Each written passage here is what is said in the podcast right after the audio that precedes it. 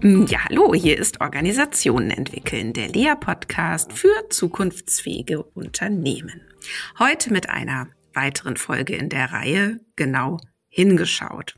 Und es begrüßen dich Christina Grubendorfer, Gründerin von Lea und Autorin und Aaron Scheer, Berater bei Lea, Organisationsentwickler und Gruppendynamiker. Bevor wir inhaltlich loslegen, eine kleine Bitte. Sicherlich kennst du jemanden, für den oder die dieser Podcast auch hilfreich sein könnte. Dann teile doch diese Episode. Damit hilfst du uns enorm, noch mehr Menschen zu erreichen. Genau. Und hast du eigentlich den Podcast schon abonniert? Dann bekommst du nämlich neue Episoden immer gleich angezeigt. Ja, in Episode 113 haben Aaron und ich über Teams gesprochen und was sie ausmacht und vor allem auch in Abgrenzung zu Organisationen. Und heute wollen wir einen Schritt weitergehen und knöpfen uns Führungsteams vor. Ja, lieber Aaron, du hast das Thema ja vorgeschlagen. Was findest du denn daran besonders interessant? Ähm, was ist dir vielleicht auch in deiner Praxis als Merkwürdigkeit begegnet? Und worüber sollten wir eigentlich mal sprechen? Danke, Christina. Für mich ist so, als Gruppendynamiker ist Einfluss und Vertrauen für Teams immer die zwei, die zwei wichtigsten Größen, auf die ich schaue. Und was ich an Führungsteams so spannend finde, ist, dass das Einfluss als Größe sehr häufig tabuisiert wird. Also irgendwo ist ja diese gesamte Gruppe nur zusammen, weil es eine Gruppe von Mächtigen ist in einer Organisation. Aber sich zu überlegen, wer hat hier eigentlich unter uns jetzt den größten Einfluss, das machen gerade Führungsteams besonders ungern. Und dieses Tabu ist mir einfach ganz oft entgegengesprungen und dann werde ich neugierig. Mhm. Ja, das ist spannend. Ähm, lass uns das doch auch kurz noch mal ein bisschen ähm, konkretisieren ähm, woran sich denn sowas wie Einfluss auch innerhalb eines Führungsteams äh, zeigen würde. Was äh, zeigen da so deine Erfahrungen aus der Gruppendynamik? Also woran lässt sich denn Einfluss ähm, festmachen? Ich glaube, bevor ich das beantworten kann, ist mir so aufgefallen, es gibt irgendwie zwei Arten von Führungsteams. Es gibt die eine Art, die ist Gleiche unter Gleichen. Du hast das zum Beispiel die Ebene der Abteilungsleitungen. Und hier ist die Vorstellung, dass diese Gruppe aus Gleichen besteht. Mhm. Hier wird sich Einfluss irgendwie, sage ich mal, in Mikroaggressionen beziehungsweise in der Gruppendynamik ausdeuten. Andere Führungsteams, wie zum Beispiel eine C-Suite, da gibt es einen CEO, einen CFO und einen CIO und da gibt es einen klaren Chef in diesem Team. Und das Schwierige, besonders für die Frage des Einflusses, ist diese Teams, die glauben, sie sind die gleichen.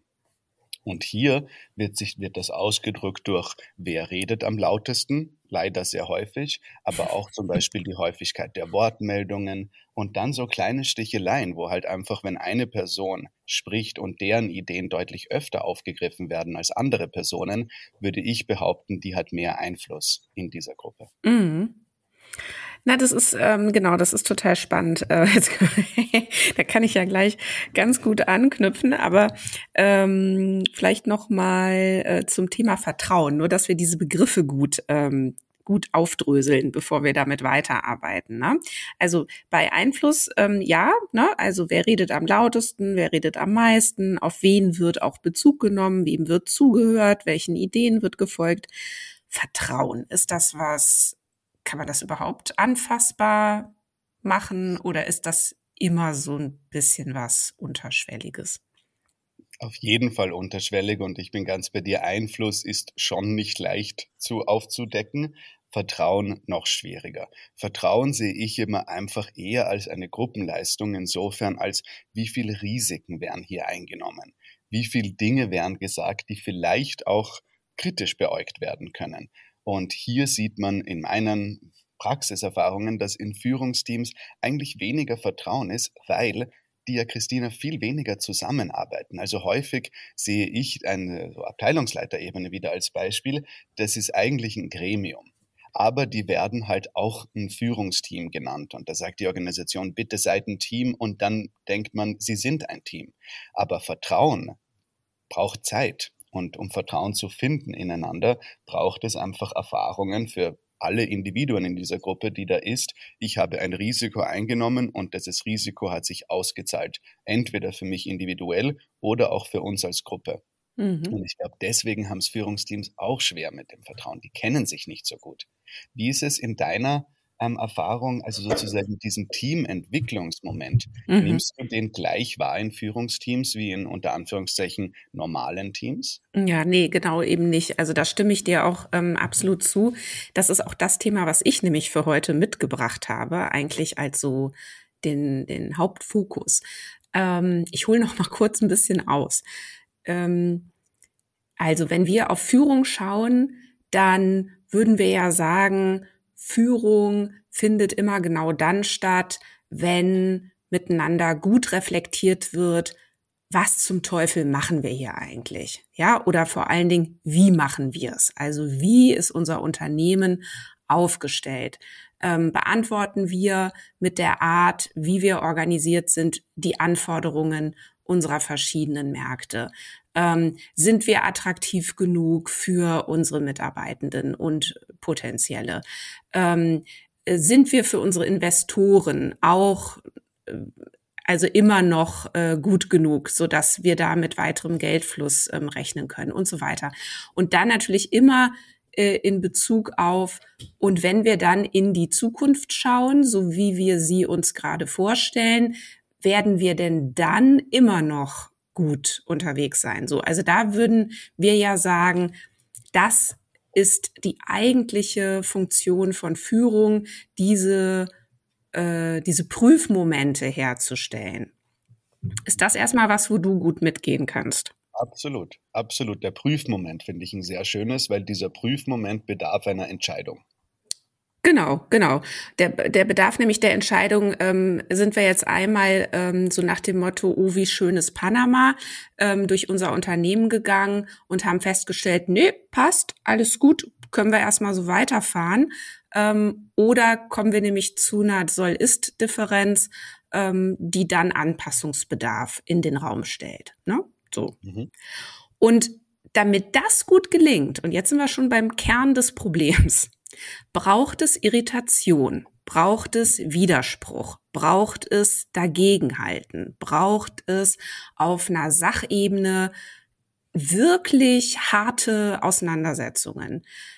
Nur dann, glaube ich, so meine Hypothese, kann wirklich intelligent ein Unternehmen geführt werden. Was nicht hilft, ist, sich selbst zu beweihräuchern, sich selbst zu bestätigen, wie toll man ist. Ähm, und es hilft eben auch überhaupt nicht, auszublenden, was ähm, in der Umwelt des Unternehmens passiert. Und darin, und das wissen wir ja auch, sind Organisationen an sich ja Großmeister. Also die können ja extrem gut ähm, in so einer Illusionsblase verharren. So, und jetzt komme ich zum Punkt, zum Thema Vertrauen. Damit ja. diese Irritation in Führungsteams gut stattfinden kann, also sprich, damit die sich wirklich richtig streiten können, brauchen die eine gute Beziehung. Bräuchten sie, muss man sagen. Denn die Realität sieht ja häufig wirklich komplett anders aus. Was ich erlebe in Führungsteams, gerade in ähm, diesen C-Suites, wie du sie genannt hast, ähm, da ist das Gegenteil davon der Fall. Die sind, ähm, also nicht immer, na ne? klar, es gibt auch natürlich sehr gewachsene Teams, die teilweise über 20, 30 Jahre schon zusammen zum Beispiel einen Vorstand äh, bilden. Das gibt's ja auch. So. Ähm, aber häufig hast du ja auch äh, eine relativ zusammengewürfelte äh, Gruppe, sage ich jetzt bewusst. Und da ist nicht viel mit Vertrauen, da ist nicht viel mit guter Beziehung. Und da hat auch in der Regel keine Teamentwicklung stattgefunden. So, also hast oder also die Frage ist ja, hast du mal eine Teamentwicklung gemacht mit einem mit einem Top-Management-Team und wenn ja, wie kam es dazu? Ich habe eine gemacht aber so eine wahnsinnig verkürzte. Also man ist sozusagen schon ausgeliefert den unglaublich eng getakteten Kalender und den Ressourcen von Führungskräften. Und dann erlebe ich häufigst, dass im Zuge zum Beispiel einer Führungsklausur, einer dreitägigen Führungsklausur für ein Unternehmen, einfach der Ruf kommt, für diese drei Tage sind wir jetzt Team. Also mach mal Team. Und wie du schon richtig gesagt hast, die Idee ist es, hier auf der Sachebene Widersprüche aneinander zu reiben, aber mit irgendwie der Vorstellung, Sozialebene ist ja schon gut. Und da haben Führungsteams noch eine extra Herausforderung gegenüber normalen Teams, weil was so diesen Interessenskonflikt betrifft, also ich will nach rechts und du willst nach links, ist ja genau der Grund, warum wir beide hier im Führungsteam sind.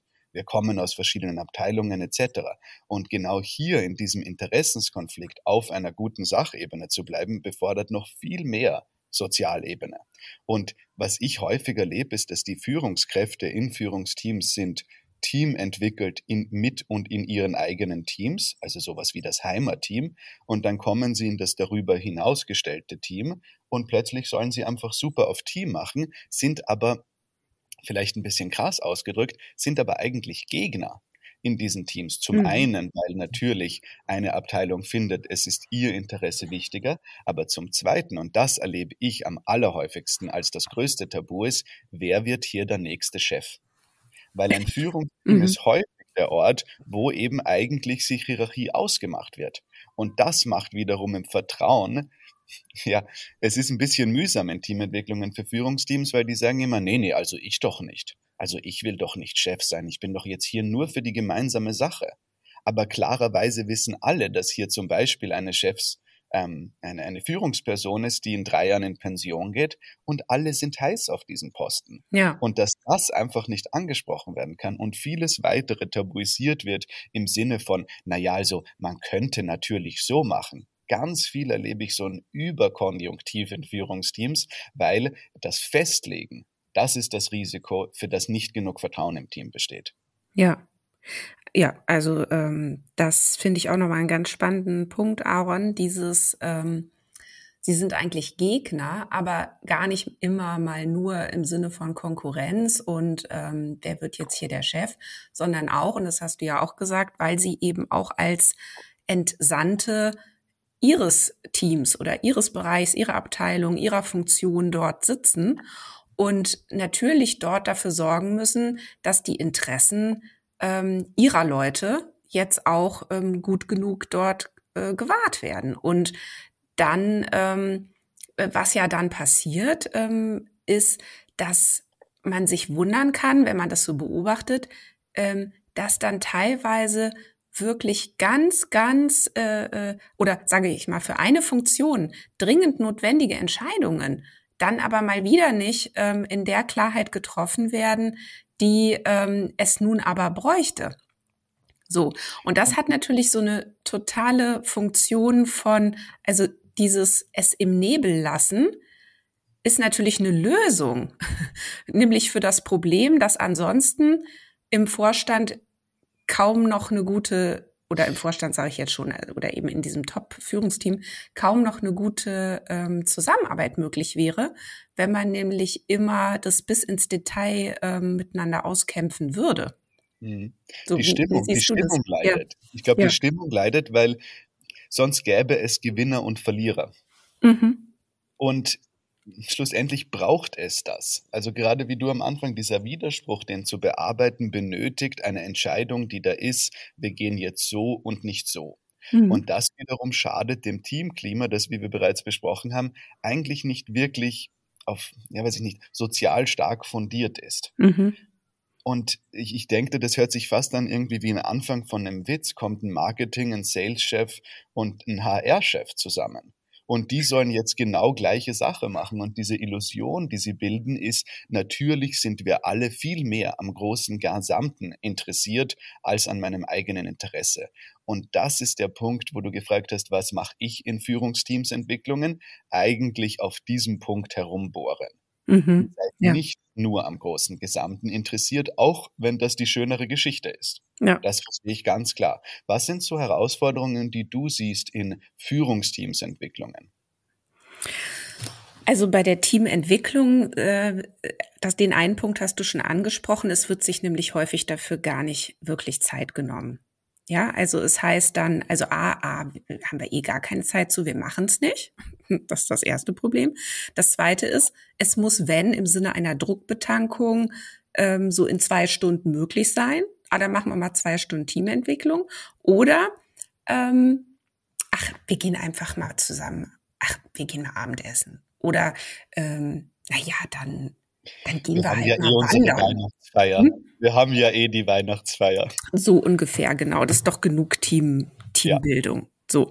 Und das Weitere ist aber auch, dass ähm, es ja nicht für alle nur von Nutzen ist, ein Team zu werden.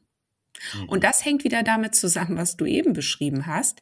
Es gibt immer mindestens eine Person, so meine Erfahrung, die das nicht will, sondern die viel stärker davon profitiert, eben genau die Beziehung nicht zum Thema zu machen und sie auch nicht zu klären und eigentlich auch eher auf der Schauseite immer wieder Konflikt zu spielen.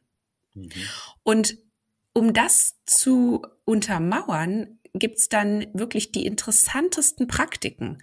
Also von ähm, ähm, zu spät kommen, ähm, monologisieren, mm, ähm, alle, alle duzen sich, nur einer sieht's alle.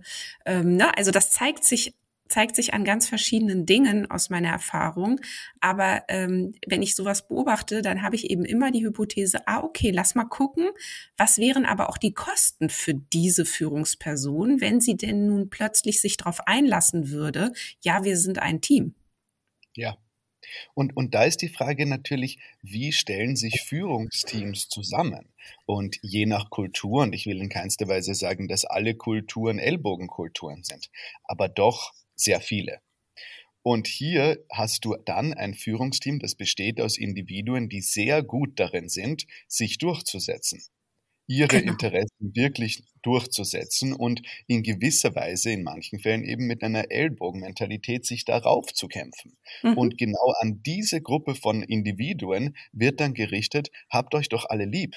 Aber das sind eben in den meisten Fällen, und zwar wirklich in den hochproduktiven Fällen, super Organisationen, wirtschaftlich hoch erfolgreich, sind das genau Individuen, die eben nicht unbedingt als zentrale Stärke das Miteinander haben. Mhm. Ja. Und gerade von denen wird's verlangt. Und das finde ich ist ja ein Widerspruch, den, den wir dann ent entgegenbekommen mit dem Auftrag, du mach das mal besser, aber was sonst in zwei Tagen ist, bitte jetzt in drei Stunden. Also ich habe da jetzt gerade wieder einen Auftrag, wo die Idee war, wir machen einen Tag und dann noch einen Tag einen Monat später und das war irgendwie, würde ich sagen, fast abgemacht. Aber dann wird das durch die Terminkalender von den Führungskräften geschickt und eine Woche später kommt zurück, wir haben drei Stunden. Viel ja. Spaß. Ich habe gerade genau denselben ja. Fall. Ja, und, und genau. dann bin ich, wie gehst du um ja. mit dieser Herausforderung, Christine? Weil ich bin ein bisschen so, ich, ich, ich gehe dem dann irgendwie auf die Finte im Sinne von, jetzt probiere ich auch einen Tag in drei Stunden reinzupacken, mhm. weil ich ja auch diesem Leistungsanspruch ein bisschen ja. Ich werde von dem verführt und ich denke mir, hey, High-Performing Führungsteams, da machen wir High-Performing Führungsteamentwicklung und in drei ja. Stunden geht das auch. Aber das, wissen tue ich, dass das nicht so ist. Aber wenn ich sage, das ist halt nicht so, nee, dann, dann enttäuschen wir als Berater auch. Also wie, wie gehst mhm. du mit dieser Gratwanderung da um, diesem Leistungsanspruch zu entsprechen? Ja, also ich kenne das auch. Äh, ich habe ja jetzt nun schon ein paar Jahre mehr als auf dem Buckel als du. Insofern habe ich da vielleicht einen Vorteil, oh, ja. dass ich schon zu oft in die Falle getappt bin und das jetzt wirklich leid bin und das nicht mehr mache. Und ich markiere es wirklich sehr deutlich mittlerweile. Also ich sag wirklich, ah, okay, lass noch mal gucken, was war jetzt noch mal das Ziel? Mhm. Ähm, so, so und so viel Zeit haben wir. Also ich schlage vor, wir bearbeiten folgende Fragen. Ähm, und dann ähm, lasse ich den Rest halt weg. So. Und dann ist es so, wie es ist. Das Interessante ist, es wird sich aber häufig darüber nicht beschwert. Also, also es kommt dann nicht unbedingt dazu, dass die Beteiligten sagen, ah nee, ach, dann schaffen wir das ja gar nicht. Nee, da müssen wir uns doch mehr Zeit nehmen. Nö. Es kommt dann eher so, dass alle sagen, ja, okay, alles gut. Ein kleiner Schritt. Also du setzt einfach einen kleinen Schritt und nimmst dich ein bisschen raus aus dieser mitunter irgendwie schwierigen Schleife, die da ist. Alles sofort jetzt besser und dann ist gut. Ja, genau. Ich nehme mich sogar komplett daraus und sage, ähm, naja, Sie wissen das ja im Zweifel am besten, was Sie brauchen. Also ich von außen habe ja vielleicht auch eine völlig verquere Wahrnehmung. Also ich würde jetzt denken, das täte Ihnen gut, aber das wissen Sie natürlich viel besser. ja, also da gehe ich eher auf die Position. Das ist. Und das finde ich ist eben, um nochmal unsere erste Frage und den zentralen Punkt, was sind die Herausforderungen von Führungsteams? Da gibt's eine, eine Hast. Und da gibt's eine Eile und den Leistungsanspruch. Der ist in Führungsteams lustigerweise viel höher, obwohl einfach deren Ziel ist das Reiben an Widersprüchen im Vergleich mhm. zu anderen Teams, die einfach ein klares Ziel haben. Die haben manchmal irgendwelche Zahlen, die sie erreichen müssen oder also ganz klare Leistungsvorgaben, wobei das in gewisser Weise Führungsteams häufig fehlt. Da heißt die Vorgabe dann, bitte das Überleben der Organisation zu sichern. Und ja. mit diesen diffusen Vorgaben probieren die dann in drei Tagen Führungsklausur irgendwie so, gut, dass wir es besprochen haben. Das ist das, was, was mich manchmal in Teamentwicklungen von Führungsteams ein bisschen irritiert, ist, dass der Ergebnisqualität von gut, dass wir es mal besprochen haben, viel mehr akzeptiert wird als ja. Erfolg. Genau ja. wie du auch sagst. Ja, das stimmt. Ich würde gerne noch mal dahin gucken, wie das von dem Rest der Organisation beobachtet wird, was da in so einem Führungsteam äh, an der Spitze passiert. Denn du hast es jetzt auch gerade noch mal so schön formuliert. Ähm, die sind ja dafür da, auch ein Stück weit äh, Widersprüchlichkeiten offen zu halten oder eben auch Konflikte dazu haben. Ja. Und äh, die lassen sich ja auch gar nicht lösen. Also es kann ja nicht sein, dass dann es irgendwann zu einer Entscheidung kommt, ja, okay, Vertrieb ist halt wichtiger als HR. Oder dass es zu einer Entscheidung kommt, ähm, Produktion ist wichtiger als äh, Finanzen. Das wäre ja total absurd. Ja, so, das heißt, natürlich bleiben die ständig im Konflikt. Und ähm, was, ähm, was ich häufig festgestellt habe, ist, das wird dann von der Organisation mal so und mal so beantwortet und es gibt äh, beobachtet und es gibt Fälle, da sagen dann äh, die darunterliegenden äh, Bereiche, oh, meine Güte, dieser Vorstand, ständig sind die sich am Streiten und die sind sich nicht grün und können die sich denn nicht mal einigen? Und ähm, ne, und und und ähm, wünschen sich dann eigentlich, dass die Vorstände irgendwie diesen Konflikt entscheiden, damit sie dann endlich konfliktfrei, konfliktfrei weiterarbeiten können. Und das ist ja so verständlich, dass der Wunsch da ist, aber er ist auf eine gewisse Art eben auch ähm, ja fast schon niedlich, denn es geht ja nicht. So. Und das ist eher, also es wäre ja eher unser Hinweis zu sagen, das ist total normal und das geht nicht weg. Und das ist auch gut so, weil es nämlich dazu führt, dass immer wieder miteinander äh, diskutiert wird, wie genau entscheiden wir es denn jetzt in diesem einzelnen Fall. Es gibt halt so einen Frust. Also was ich beobachte in ganz vielen Organisationen, wenn man von unten nach oben sieht sozusagen, ist einfach dieses ihr verlangt von uns X aber wir sehen so deutlich, dass ihr das in keinster Weise vorlebt. Ja. Also sozusagen Vorbild und Orientierung aus Vorstandsteams in die Organisation ist das, was ich mir auch als Externer häufig wünschen würde vorzufinden. Was aber ein Zitat ist, das ich über verschiedenste ähm, Kunden schon gehört habe und immer und immer wieder ist so dieser, der Fisch stinkt äh, am Kopf. Mhm bei Kulturveränderungen, wo dann sozusagen aus den Führungsteams uns ein Auftrag gegeben wird, bitte löst unser Problem unten in der Organisation. Und mhm. unten die Organisation nichts anderes sagt, als wie können die das von uns verlangen, wenn sie sich doch so benehmen. Ja. Und dieser, diese Kommunikation zwischen diesen Ebenen, die findet leider seltenst statt. Und da würde ich nochmal gern hinschauen im Sinne von einer Vertrauensbeziehung. Wie siehst du sozusagen diese Beziehung von unten und oben in Organisationen? Mhm. Ja, also erstmal würde ich dir zustimmen wollen und sagen, und das ist ja dann auch total hinderlich, wenn ähm, an der Spitze oder in der Mitte, je nachdem, wie man jetzt sich so eine Organisation vorstellt, ähm, tatsächlich nicht Walk the Talk passiert. Ja, oder wenn dort ähm, eben Dinge gefordert werden, die aber selber nicht äh, vorgelebt werden. Das, glaube ich, ist tatsächlich auch ein großer Showstopper für ähm, für eben äh, Führungsimpulse dann. Ne? Oder man kann dann eben auch wirklich nicht erwarten, dass die Leute es machen, wenn sie merken, ah, irgendwie scheinen ja doch noch andere Regeln äh, zu gelten. Vielleicht sollte ich es dann doch lieber ähm, anders tun. So. Mh, mm, und was da fehlt, ist dann aus meiner Sicht die schöne ne, Metakommunikation. Also das heißt, wenn ähm, wenn der Vorstand aus gutem Grunde, bleiben wir mal bei diesem Thema Konflikt, einen Konflikt ähm, offen hält oder wenn der Vorstand aus gutem Grunde ähm, eben sich nicht zusammenfindet zu einer gemeinsamen Haltung, sondern sagt, nee, ähm, das lässt sich jetzt auch gar nicht entscheiden, dann wäre es ja gut, wenn er zumindest sagt, und übrigens Leute, das machen wir ganz bewusst und das bedeutet dies und das bedeutet jenes. So. Mh, mm, wenn die aber fehlt, also diese Metakommunikation, dieses wieso verhalten wir uns so, wie wir uns verhalten und ist uns das eigentlich bewusst, was wir da tun, dann ähm, ist es eben sehr, ist es eben sehr irritierend und dann ist es eben auch schwierig für die darunter liegenden oder außenliegenden ähm, Ebenen, Funktionen Vertrauen zu haben ähm, in diese Führungsspitze. Ja, also ja. ich weiß nicht, ob das jetzt deine Frage beantwortet.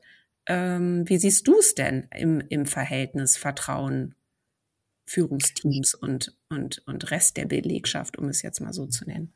Ich sehe es ein bisschen, ich, ich, ich bin ein großer Fan von Beziehungsmetaphern. Und ich sehe es ein bisschen wie einfach zwei Personen fast, wenn du, wenn für unsere Metapher, wo sozusagen eine gewisse toxische Beziehungsdynamik sich entwickelt, die da ist, nee, mach du doch. Also wir haben ein Problem und bitte löse es, sagt Belegschaft ähm, Richtung Vorstand. Vorstand sagt, wir sehen dieses Problem und bitte löst ihr es doch. Und dann ist so ein etwas, ähm, so ein Ping-Pong-Spiel entwickelt sich, wo mhm. dann irgendwie von oben nach unten, die tun doch nicht. Und Christina, derzeit ist ja das Wort Selbstorganisation. Und mhm. die kommen nicht ins Empowerment und wir geben denen doch so viel Freiraum, aber die wollen die Entscheidungen nicht treffen. Und dann hören wir, wie diese Message, sage ich mal, ankommt. Und dann ist, ja, was erwarten die von uns, Entscheidungen zu treffen? Weil immer wenn wir eine treffen, wird die wieder verweichelt oben. Also so ein bisschen frustrierendes Hin und Her. Und um zu meiner Beziehung zu kommen, das ist, wenn wir beide zusammenleben würden. Und unser Problem ist, weiß ich nicht, unser Haus, unsere Wohnung ist nicht ordentlich genug für uns beide. Dann können wir auch sehr leicht in diese Dynamik reinrutschen, wenn ich sage, nee, aber ich mach doch, aber tu du doch deins wegräumen. Und anstatt dass man einfach ein gemeinsames Ziel sich macht und sagt, wir tun jetzt alle gemeinsam aufräumen, erlebe ich eben sehr häufig ein, na, wenn du also dein Hemd nicht wegräumst, dann kannst du auch nicht erwarten, dass ich meine Hose wegräume. Mhm. Und da bräuchte es ein bisschen mehr, und das ist ja ganz häufig irgendwie im Zentrum unseres Auftrags, ein Aushalten von Paradoxien. Wie du vorher gesagt hast, wir wollen das nicht lösen. Wir haben nun mal hier eine Bluse und eine Hose. Und jetzt müssen wir einfach aushalten, dass die beide hier sind und wo wollen wir die denn hintun? Damit wir gut zurechtkommen. Mhm. Und dieses Ping-Pong-Spiel einfach mal wirklich dem den sozialen als auch die Sachebene zu geben und zu sagen, wie wollen wir hier gemeinsam weiter tun? Das ist etwas, was schwierig ist. Und da ist etwas, was in kleineren Organisationen, das ist machbar. Man kann sich in kleineren Organisationen, da macht man eine schöne Klausur, alle in der Organisation sind dabei, 25 Leute, wir reden drüber, es geht wirklich was weiter. Im Gegensatz dazu habe ich jetzt gerade einen Konzern ähm, beraten, die sind 13.000 Personen, von denen kann man nicht wirklich erwarten, dass, sage ich einmal, die 300 Top-Führungskräfte mit der Belegschaft von über 12.000 Personen in einen Dialog kommen. Ja. Und ich mhm. glaube, da geht es um, welche Formate kann man entwickeln, die Kommunikation so bewerkstelligen, dass zumindest das Gefühl in der Organisation herrscht, des Austausches und dann des Nachvollzugs. Und das hat mir an deinem Beispiel so gut gefallen, wenn die einfach sagen würden, das ist der Grund, weswegen wir so handeln. Also diese Metakommunikation, die schafft Nachvollzug. Und an diesem Nachvollzug scheitert es häufig. Und auch dieser braucht Zeit, braucht die Möglichkeit, eine Verständnisfrage ähm, stellen zu können, braucht die Möglichkeit, die eigene Unsicherheit auch vielleicht zur Verfügung zu stellen. Und ich glaube, hier kommen wir eigentlich an kommunikative Grenzen. Und die werden halt besonders in der digitalen Welt gerne als, nee, das ist doch nicht. Also wir können doch ein Teams-Meeting machen. Und da weiß ich halt irgendwie, ein Teams-Meeting ist es dann doch nicht. Hast du hm. Erfahrungen gemacht, wo du sagst, da habe ich mal gesehen, die haben das gelöst, dieses, dieses Problem der kommunikativen Grenze in so einer riesigen Organisation? Ähm, Besser damit umgegangen wäre richtig. Ja, ich, genau, ich muss gerade mal nachdenken, aber mir fallen tatsächlich ähm, Beispiele ein von einer guten Zusammenarbeit mit ähm, bestimmten Personen, manchmal auch Funktionen, die das wirklich zur Aufgabe haben, nämlich darauf zu gucken, welche Geschichten werden erzählt, über welche unsere, unserer Kommunikationskanäle können wir das tun, äh, wie können wir immer wieder Formate schaffen, wie können wir Plattformen schaffen, ähm, in denen eben Dialoge stattfinden können. Ob nun ähm, digital oder analog. Das finde ich macht dann auch gar nicht so den Unterschied, wenn es nämlich sehr bewusst äh, eingesetzt wird und wenn es eben auch ähm, Profis gibt, die wirklich da auch ran dürfen und die gute Konzepte machen dürfen für solche äh, Formate, Schrägstrich äh, Veranstaltungen. Und das fällt mir ein dazu als Antwort auf deine Frage. Es gelingt nämlich immer dann gut, wenn man es nämlich nicht dem Zufall überlässt und wenn man es eben auch nicht ähm, irgendwem überlässt, sondern wenn man wirklich innerhalb der Organisation äh, Leute hat, die genau das den ganzen lieben langen Tag lang tun. So. Mhm. Dann gelingt es ja. eigentlich ganz gut. Und die brauchen auch ein bisschen eine Macht in der Organisation. Mhm. Ich glaube, das ist noch ein wichtiger Aspekt, wo wir haben, besonders in Konzernen, Kommunikationsstabstellen. Aber mhm. die werden leider selten mit eigenem Macht beein also ausgestattet, sondern häufig werden die irgendwie hauptsächlich als Postboten wahrgenommen. Und wessen Auftrag werden wir jetzt gerade irgendwie hier auszuführen haben? Und da fände ich es, und das wäre auch mein, mein Ratschlag sozusagen an unsere Zuhörer, zu sagen, stattet euren kommunikativen Personen, eure kommunikativen Gruppen, wirklich die mit einem Einfluss aus, wo die dann sagen können, es wäre wichtig, dass zu hören in der Belegschaft und nicht die Frage, was will Führung eben gerade sagen. Und mhm. dann beginnt so ein bisschen einfach mal dieses Dialogische. Und ich glaube, das Dialogische ist einfach, desto größer die Menschenmasse, desto schwieriger ist es, diese Form von, von Austausch zu haben. Ja. Und nicht einfach nur eine geradeaus-Kommunikation nach runter und dann gibt es einmal im Jahr einen großen Feedback-Initiative und dann kommt von der Belegschaft 500 ausgefüllte Feedbackbögen für die Führungskräfte. Das ist ja auch kein Austausch. Es ist besser, als dass es es nicht gäbe.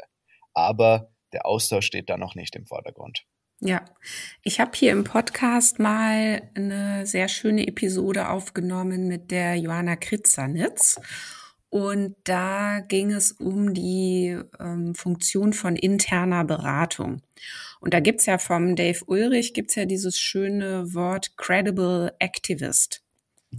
Und das kommt mir so in den Sinn. Ja, also wenn du sagst, ähm, so eine Kommunikationsfunktion muss entsprechend ausgestattet sein, dann ne, fällt mir dazu Credible Activist ein. Also es müsste eben erlaubt sein, dort auch Impulse reinzugeben, wirklich hinzugehen, zu sagen, da müssen wir jetzt mal hinschauen, das müssen wir jetzt mal machen, anstatt sich so als Dienstleisterin zu verstehen, die darauf wartet, dass der Vorstand mal wieder sagt, ah, das müssten wir jetzt mal durchstellen, in Anführungsstrichen, ja, so. Und zwar alles gut. Das ist ganz häufig die Message, die man durchstellen möchte von oben. Ja, genau, alles gut. Alles, alles gut hier. Ja, ähm, okay. Ich habe gerade noch so gedacht, ein, auf einen Punkt würde ich gerne noch mal mit dir gucken und da auch, äh, auch gerne noch mal deine Erfahrung dazu hören. Ähm, du hattest ja vorhin gesagt, es gibt eben diese, äh, diese, diese Führungsteams, die eben nicht gleich sind, sondern ganz klar ist, da gibt es einen Chef, also zum Beispiel ein CEO oder so oder einen mhm. Sprecher. Ähm, was ich häufig erlebe, ist, dass das aber tabuisiert wird, dass der nicht gleich ist. Also in dem Führungsteam wird es tabuisiert. Und dann wird so getan, als ob das nicht so wäre. Und der versucht auch tunlichst zu vermeiden, oder sie versucht tunlichst zu vermeiden, dass ähm, dort äh, ja Entscheidungen tatsächlich ähm, über, also overruled, sagt man ja so schön, äh, werden. Mm, und sieht sich auch gar nicht unbedingt, und jetzt, wenn wir nochmal so auf Mitarbeiterführung gucken, sieht sich nicht unbedingt als Führungskraft der anderen.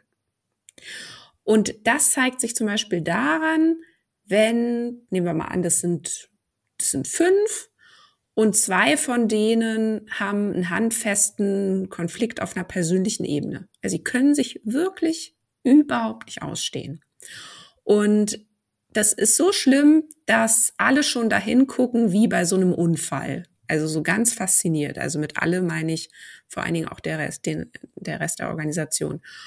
Und jetzt würden wir ja immer sagen, ja, das ist aber auch dann die Aufgabe von Führung, also beziehungsweise in dem Fall der Führungskraft, dafür zu sorgen, dass dieser Konflikt beendet wird. Also entweder indem die Führungskraft sagt, so Leute, also ich gucke jetzt auf die Uhr, ja, vier Wochen, dann ist die Sache geregelt, egal wie ihr das macht, ja.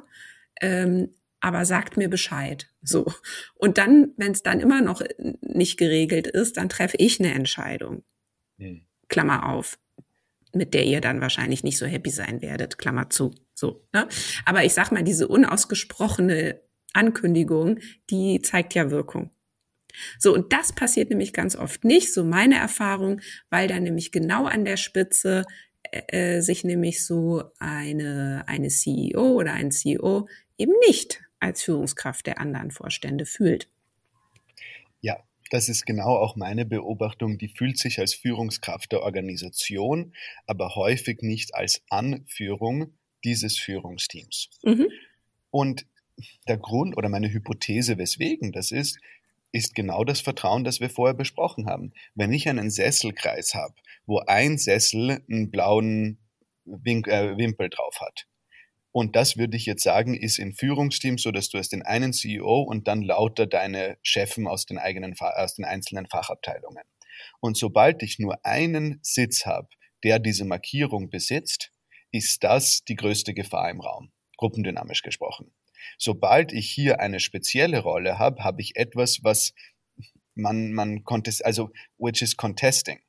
Und hier kann ich wirklich drauf schauen, dass, ah, wenn der das nicht richtig macht, na, dann kann man das absägen. Alle anderen können sich noch eher dieser Illusion bilden von, wir sind ja hier die gleichen. Und ich glaube, dass, was, was ich hier erlebe, was, was nicht zu unterbeleuchten werden soll, aber wahnsinnig gern unterbeleuchtet wird, ist, wie wird man denn Chef aus einem Führungsteam? In manchen Organisationen gibt es da Wahlen dazu. Es gibt die verschiedenen Prozedere, wie man so etwas wird. Am leichtesten ist es natürlich unter Anführungszeichen in Eigentümerin geführten Organisationen, wo du einfach hast, nee gut, es steht halt dein Name draußen wird schon deins sein. Da geht's noch ein bisschen leichter. Aber sobald diese Spezialrolle zum Beispiel rotierend ist oder auch die Erfahrung in einer Organisation gemacht wurden, dass wir hatten in den letzten zehn Jahren vier Vorstandswechsel und die Eigentümerfamilie scheint da nicht einen klaren Bild zu haben, dann hat diese Position meiner Meinung nach das größte Risiko inne in dieser Gruppe. Mhm. Und was denen fehlt, und das ist noch ein letzter, weiß ich nicht, irgendwie Perspektive, die ich beleuchten möchte, ist, für welches Problem in der Organisation ist ein, ein Team die Antwort? Und ich glaube, was, was wir hier vergessen häufig ist Einsamkeit und Isolation. Also sozusagen ein Team muss dir bilden einen Heimathafen. Und wenn wir an Führungskräfte denken, die sind in ihren eigenen Teams schon mal ganz anders im Sinne von hier Heimat finden. Und zwar ist ihr Auftrag, Heimat zu geben häufig und ihre eigene Verletzlichkeit da weniger in den Vordergrund zu stellen als die anderen. Dann mhm. gehen diese Führungskräfte in ihr Führungsteam weiter rauf. Und auch hier steht es um sowas wie Verletzlichkeit zur Verfügung stellen, häufig sehr schlecht, weil hier geht es darum darzustellen, wie stark man ist, wie sehr man seinen Job gut macht, etc. Und da kommt mir vor, dass eben, das ist genau der Aspekt, warum ich sage, bitte investiert in eure Führungsteams mindestens so viel wie in die normalen Teams, weil Führungskräfte sind ziemlich, ist eine ziemlich einsame Position kann das sein. Mhm. Alles Spezialrollen, alles Spezialrollen, die irgendwie ein gewisses Risiko in ihrer Stellung schon haben. Mhm. Und dahingehend ja, siehst, siehst du das ähnlich im Sinne von, mhm. dass das eine Kernfunktion von Teams ist, dass sich der Mensch einfach nicht isoliert fühlt in einer Organisation?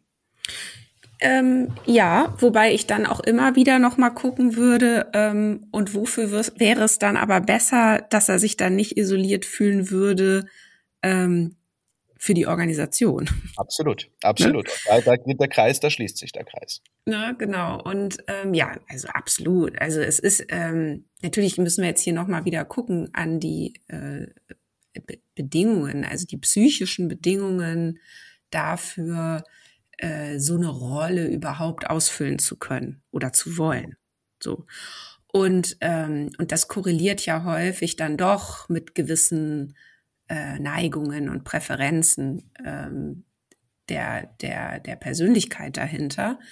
Und wenn wir hier auf die Individuen schauen, dann haben wir natürlich eine große Bandbreite, mh, mm, aber wir haben sicherlich auch eine Häufung von Persönlichkeiten, die aus irgendeinem Grund sich eben nicht gerne öffnen oder es auch einfach nie gelernt haben, wie man sowas tut, ähm, oder es auch gar nicht brauchen, um in einem Zustand des Wohlbefindens zu sein, so würde ich es mal mhm. formulieren.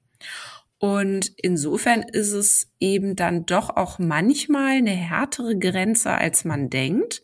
Wenn man nämlich jetzt noch mal so Richtung Teamentwicklung denkt und wir gucken an die Richtung Kopplung, ne, Kopplung von psychischen Bedingungen an eben dann die sozialen Bedingungen, dann gibt's da eine Grenze.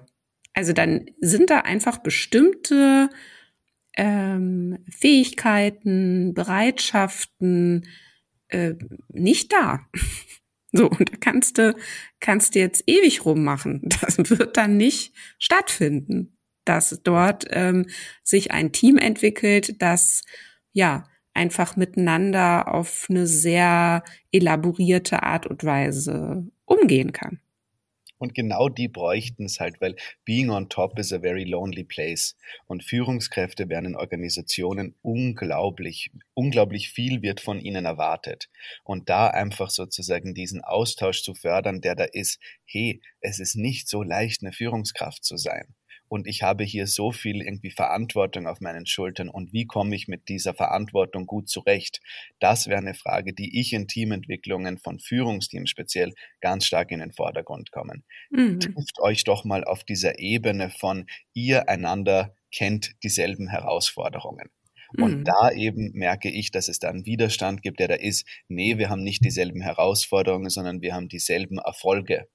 Und natürlich ist das auch der Fall. Aber wirklich hier mal den Austausch zu suchen und da schauen wir, wenn wir jetzt diese Idee haben von, von der Spitze der Organisation.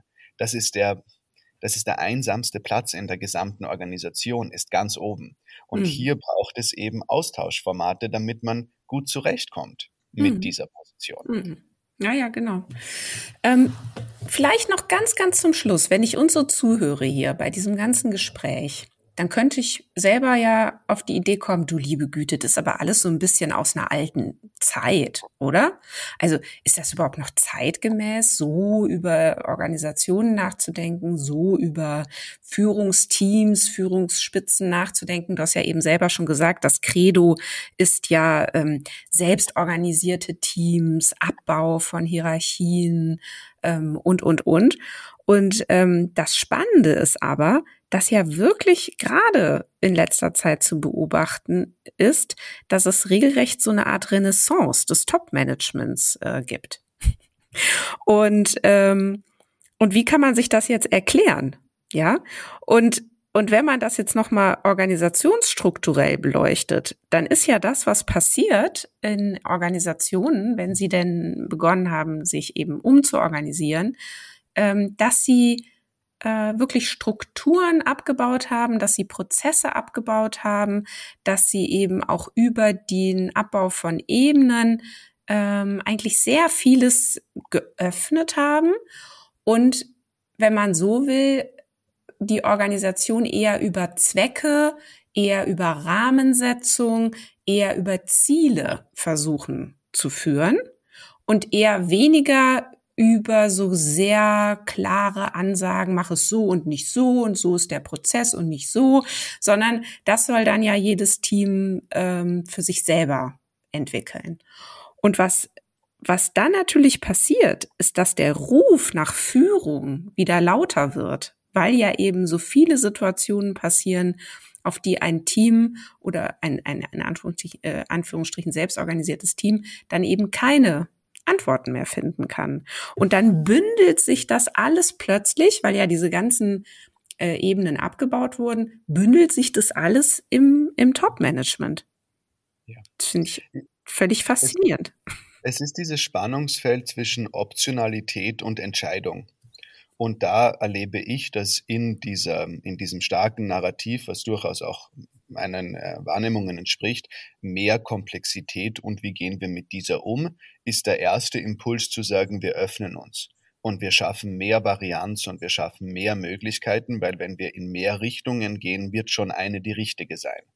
Mhm. Was dann aber passieren kann, ist ein ziemlich orientierungsloses Herumschreiten. Und das wäre sozusagen meine Antwort auf deine Frage, warum wird der Ruf nach ähm, Hierarchie wieder stärker ist, weil wir sind jetzt herum unter Anführungszeichen gewabert und jetzt bitten wir doch, wohin soll die Reise gehen? Und da braucht es besonders in also selbstorganisierten Unternehmen eine ganz klare Führung, viel mehr noch, als wenn eben dieser Zielrahmen besser abgesteckt ist. Mhm. Ja, lieber Aaron, ich äh, denke, wir sind mit unserer Sendezeit am Ende, leider, weil ich finde es total spannend äh, gerade. Und ähm, ja, vielleicht äh, machen wir da ja gut weiter mit einer nächsten Folge in dieser Reihe genau hingeschaut. Können wir schon Ausblick geben? Wir können einen Ausblick geben und, und der passt gut zu eigentlich, wo wir jetzt leider aufgrund von der Zeit eben auch aufhören müssen. Und das ist dieser Aspekt der psychologischen Sicherheit. Und wir haben nächstes Mal auch einen Gast eingeladen, Herrn Matthias Czar, und der wird uns einen Einblick geben darüber, wie kann psychologische Sicherheit entwickelt werden. Und eine Frage, die ich ganz besonders mitnehmen will in unsere nächste ähm, Episode, ist wiederum diese Differenzierung von unter Anführungszeichen normalen Teams und Führungsteams und was auch hier in der Entwicklung von psychologischer Sicherheit maßgebliche Unterschiede der Form sind, so dass wir dann dieses Ziel anders erreichen müssen. Mhm.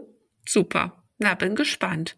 Und wenn auch du, liebe Hörerinnen, lieber Hörer, gespannt bist, dann hinterlass uns doch jetzt ein Abo für diesen Podcast und dann wirst du auch die Fortsetzung auf keinen Fall verpassen. Vielen Dank fürs Zuhören und bis zum nächsten Mal. Ja, das war Organisationen entwickeln, der Lea-Podcast für zukunftsfähige Unternehmen. Danke, dass du wieder deine Zeit mit mir verbracht hast. Gefällt dir mein Podcast? Dann würde ich mich riesig freuen, wenn du den Podcast in deinem Netzwerk weiterempfiehlst. Und falls du über Apple Podcast oder Spotify hörst, dann gib uns doch auch gleich fünf Sterne. Das hilft uns enorm dabei, weitere Menschen zu erreichen, denen es auch ein Anliegen ist, eine Welt zu schaffen, in der wir alle gerne leben und arbeiten möchten. Tschüss, bis zum nächsten Mal.